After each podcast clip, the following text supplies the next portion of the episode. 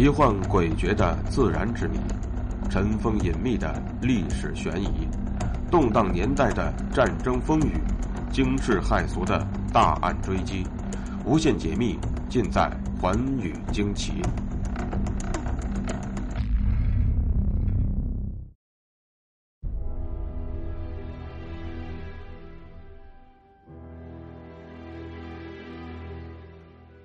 明崇祯三年。即公元一六三零年八月，明末抗清名将袁崇焕被崇祯皇帝朱由检以通敌叛国的罪名下令凌迟处死。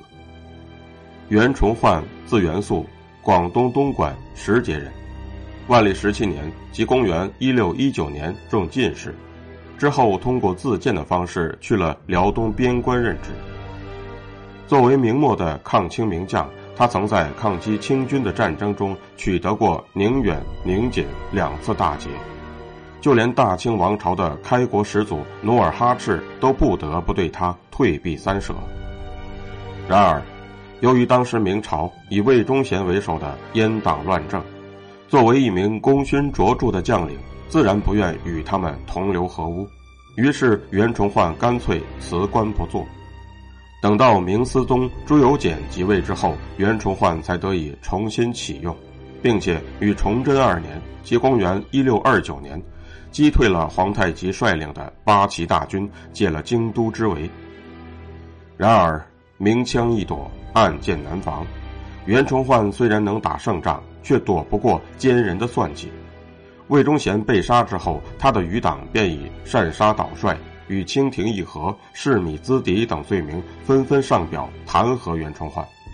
同时，一直视袁崇焕为最大绊脚石的皇太极，在得知消息之后，也趁机施了反间之计，最终导致崇祯皇帝对袁崇焕痛下杀手，并且抄没了他的家产，把他的家人流放三千里。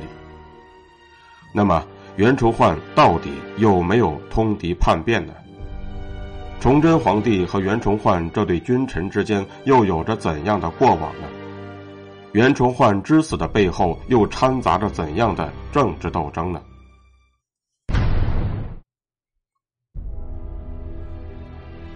袁崇焕的死因，近四百年来一直是个悬谜。从明朝灭亡到清朝中叶，大抵有通敌说、报仇说和冤杀说。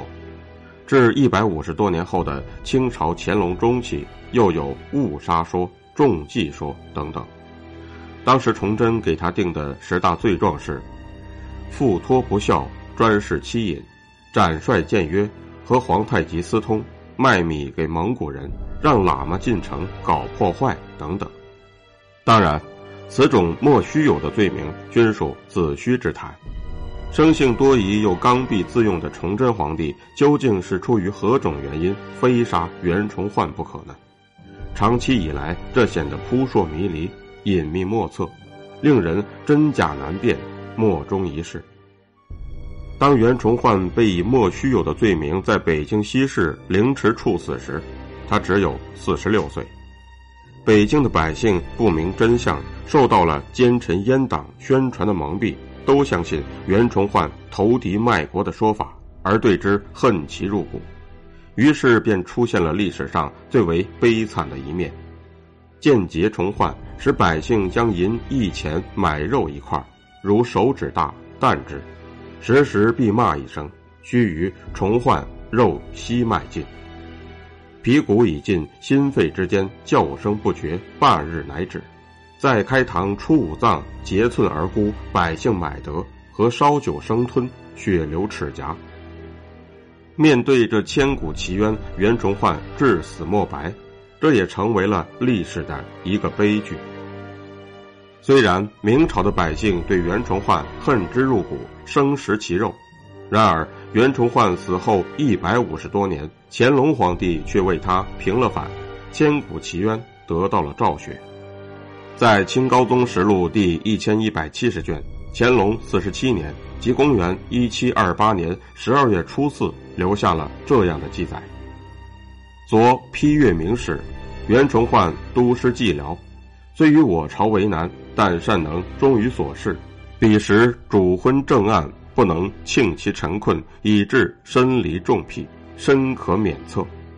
袁崇焕系广东东莞人，现在有无子孙？曾否出世？着传谕上安，详细查明，欲便复奏。从此时起，才有人公开祭奠袁崇焕，袁崇焕也终于卸下了卖国贼的枷锁。另外，在《明史袁崇焕》中也有记载：“会我大清射箭，为崇焕密有成约，令所获宦官知之。”应纵使去，其人奔告于帝，帝信之不疑。由此可见，皇太极为了除掉袁崇焕这个心腹大患，而使用了反间计，并且最终得逞。当然，皇太极的反间计漏洞百出。这八个月里，如果崇祯皇帝仔细的查证，事情一定会大白于天下。但是袁崇焕还是被处死了。这除了皇太极反间计得逞之外，还有更深的原因。首先是袁崇焕已经失去了崇祯皇帝的信任。崇祯皇帝与历史上的亡国之君比较起来，可以说并不是那么昏庸，甚至即位之初沉积独断，斩除奸逆，天下想望治平。但是崇祯皇帝又是一个多疑刻薄、刚愎自用的皇帝。起初，他对袁崇焕是非常信任的。四月即位后，七月他就召见了袁崇焕，咨询平定辽东的方略。可是袁崇焕却过于自信，夸下海口说五年便能平定后金。实际上，此时的辽东边境上，后金在军事力量上已经占据了优势。袁崇焕的许诺或许仅仅是为了安慰年轻的皇帝。但是崇祯皇帝却信以为真。后来发生的毛文龙事件也为袁崇焕的死埋下了伏笔。毛文龙是明朝边境的地方军阀，他的部队独处海岛，朝廷很难节制。正因为毛文龙不听调遣，崇祯二年即公元一六二九年六月，袁崇焕以其冒享事功、不受节制等十二条罪状，当众以尚方宝剑将其斩杀。毛文龙被杀之后，后军军队所受牵制大大减少。崇祯皇帝听到毛文龙被杀的消息之后，亦书害念既死，且方衣重焕，乃优旨包达，俄传谕报文龙罪，以安重焕心。袁崇焕杀毛文龙属于先斩后奏，皇帝对于袁崇焕擅杀的行为肯定是心中有怨言的，而且也是感到可怕的。因此，虽然后来袁崇焕力解北京之围，崇祯皇帝也对袁崇焕进行了褒奖，但之前发生的毛文龙事件，加上后金军队的屡次骚扰，使得崇祯皇帝内心深处对袁崇焕已经有所不满了。此外，崇祯皇帝处死袁崇焕还有一个原因，那就是袁崇焕与后金的议和。努尔哈赤死后，袁崇焕未经朝廷允许，便私自派使者前去吊唁。后金皇太极趁机遣使回复，谋求议和。当时尽管明朝军队屡战屡败，但基于天朝尊严，诸将枉敢易战守。虽然袁崇焕的议和战略完全正确，而且崇祯皇帝起初也同意了。但这种与袁崇焕关于议和的私下的书信往来，却让崇祯皇帝产生了怀疑。后来，后金的军队越过了袁崇焕的防线，进逼京城，袁崇焕在山海关以外设的重防全部失效。后金军队进逼京城，在皇帝和京城里的百姓看来，这是袁崇焕的严重失职。当时便有谣言说。后金的军队就是袁崇焕引进来的。实际上，皇太极的反间计只是一个铺垫。崇祯皇帝可能早就有了除掉袁崇焕的心思。袁崇焕虽然没有投敌，但他却引起了一个多疑皇帝的疑心，所以结局悲惨。袁崇焕是抗金重臣，崇祯皇帝错杀袁崇焕，实则是自取灭亡。当袁崇焕被凌迟处死之后，他便曾感慨地说道：“自崇焕死，边事亦无人，明亡争绝矣。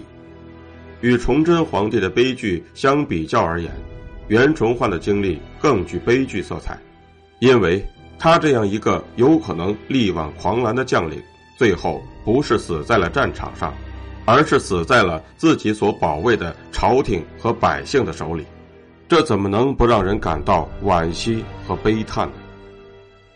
感谢您收听今天的节目，寰宇惊奇，明天继续为您解密。更多的图文和资讯，请您关注东方的微信公众号“东方说天下”。